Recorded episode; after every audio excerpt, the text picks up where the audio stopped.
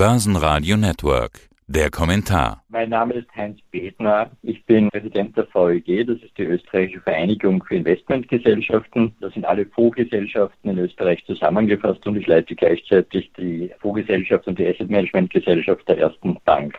Und heute unser Thema der Weltfondtag. Der war am 19. April. Das ist der Geburtstag von Abraham von Kettwig. Kaufmann aus Amsterdam und er gilt als Vater der Fonds gewissermaßen und brachte schon 1774 den ersten Fonds an den Start. Was für eine Bedeutung hat denn dieser Tag für Anleger und auch für die Branche heutzutage? Naja, ursprünglich haben wir den Tag ins Leben gerufen, um den Investmentfonds ein bisschen mehr Platz und ein bisschen mehr Raum zu geben, die Vorteile dieses Produkts ein bisschen zu diskutieren und den Kunden näher zu bringen. In der Zwischenzeit muss man sagen, läuft das Geschäft so, dass wir diesen Zweck wohl kaum noch brauchen. Heute ist es mehr ein, ein Tag, an dem wir sozusagen reporten, einen Status quo liefern und auch sozusagen die Möglichkeiten der Fondsinvestments in den verschiedenen Häusern in Österreich darstellen und zeigen.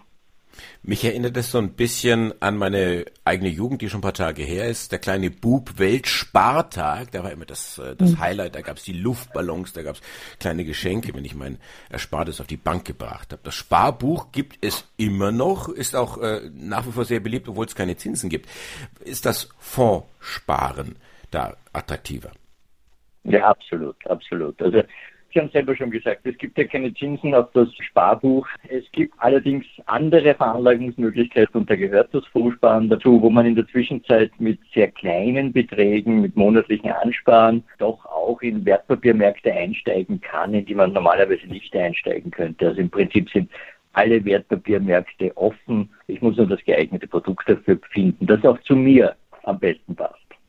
Was heißt denn das konkret? Wie hat sich denn das Fondssparen entwickelt? Raus aus der Nische und jetzt en vogue? Oder sind wir noch irgendwo dazwischen? Können Sie uns was über die Entwicklung des Volumens vielleicht erzählen?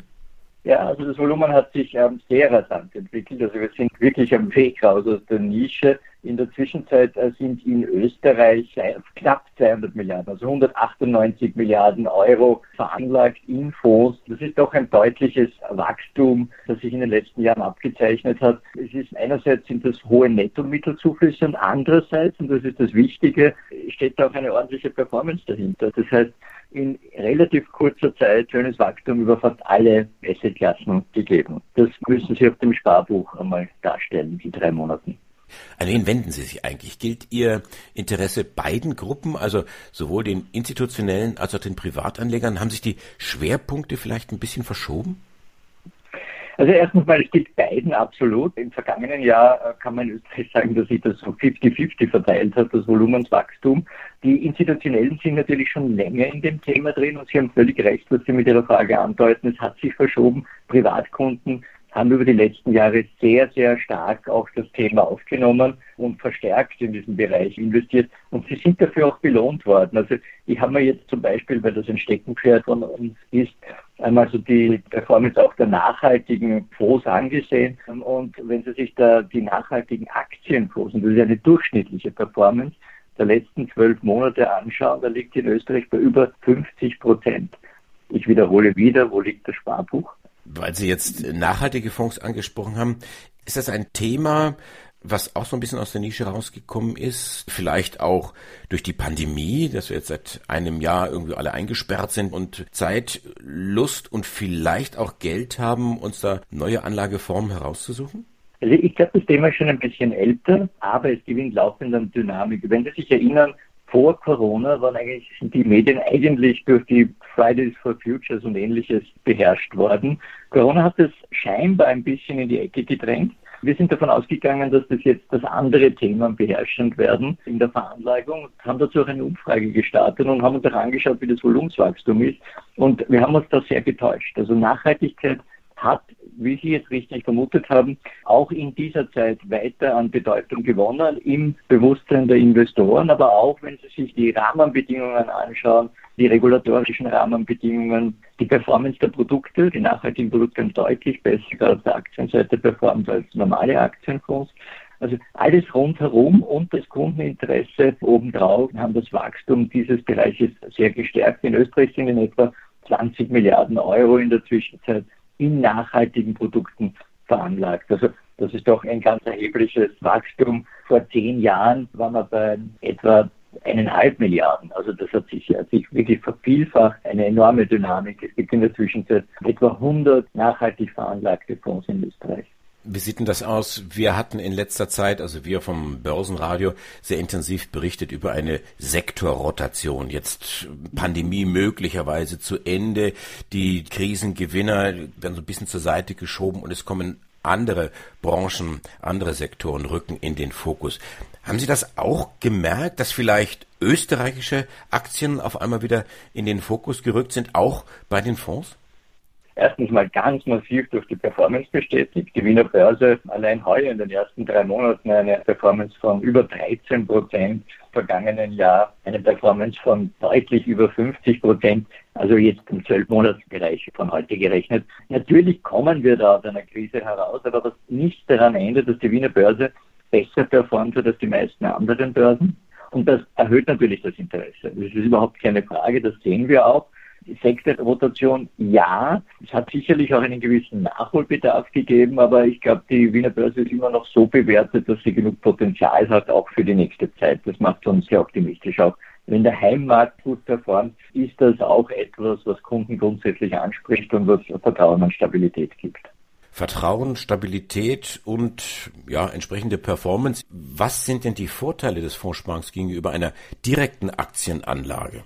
Naja, Zunächst einmal, Sie kaufen sich ein Portfolio. Das ist etwas, was Sie mit kleinen Beträgen in der Regel nicht können. Sie können sich entweder ein globales Aktienportfolio oder überhaupt ein globales Aktien- und Rentenportfolio kaufen, ja, um 50 Euro, wenn Sie so wollen. Das ist sonst natürlich nicht möglich. Es ist eine sehr günstige Art der diversifizierten, also der preisgestreuten Veranlagung, eine Möglichkeit, die man äh, sonst nicht hat. Es ist insofern auch eine, was oft übersehen wird, auch eine sehr kostengünstige Möglichkeit, das zu tun. Nicht nur, weil sie geringe Beträge investieren müssen, sondern sie zahlen sozusagen einmal die Spesen für den Fonds, aber nicht für jeden einzelnen Wertpapierkauf. Und das wird natürlich auch aktiv gemanagt. Es gibt Anpassungen und die Vielfalt dessen, was sie kaufen können, von Sektorfonds über breit gemischte bis marktfokussierte Fonds. Also es gibt alle Möglichkeiten, sich hier nach seinen eigenen Bedürfnissen zu veranlagen und ich glaube, das ist schon etwas, was die Investmentfonds einzigartig macht. Aber ist nicht diese Vielfalt der Auswahlmöglichkeiten irgendwo doch wieder ein Problem oder vielleicht ein Hemmschuh für jemanden, der sich diesem Markt als Anfänger nähert? Haben Sie Tipps für Anfänger im Fondssparen? Natürlich.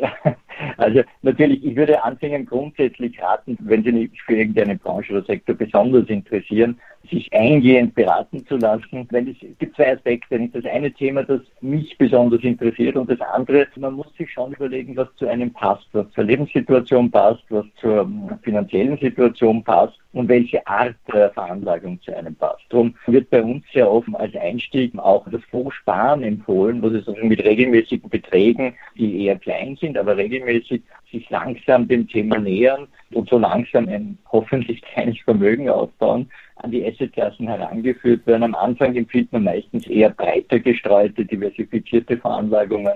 Aber wie gesagt, das ist ein bisschen auch eine Frage des Appetits und der Risikoneigung. Was äh, wirklich, glaube ich, ein Vorteil heute ist, übrigens auch ein Ergebnis einer Umfrage, die wir durchgeführt haben, das Interesse der Jungen an einer Wertpapierveranlagung ist deutlich größer.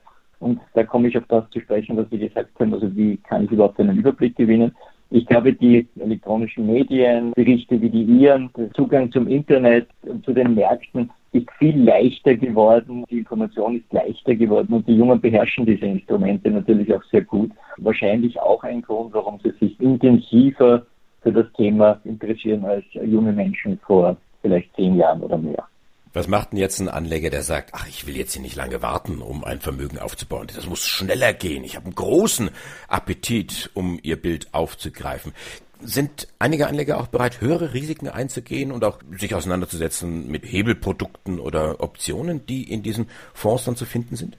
Ja, das kommt davon. Also man muss schon sagen, dass wir die, die meisten Produkte in, in, Österreich, aber auch in Westeuropa insgesamt, werden wir über den Bankvertrieb auch vertrieben. Es wird noch das, das Online-Vertrieb Wachsen, aber ist dann auch in der Regel über Banken und ähnliches. Ja, und da gilt es schon, Risikohinweise und ähnliches zu berücksichtigen. Da ist als Einsteiger gleich in veroptionierte oder in besondere Derivativstrukturen einzusteigen eher selten und, und auch nicht wirklich anzuraten, muss man sagen. Der Weltfondtag am 19. April, Geburtstag von Abraham von Kettwig, derjenige, der 1774 den ersten Fonds aufgelegt hat, der Kaufmann aus Amsterdam. Wir sprachen mit Heinz Wittner, Präsident der VÖIG, das ist die Vereinigung der österreichischen Investmentgesellschaften. Dankeschön fürs Interview, Herr Wittner. Einen schönen Tag. Börsenradio Network AG.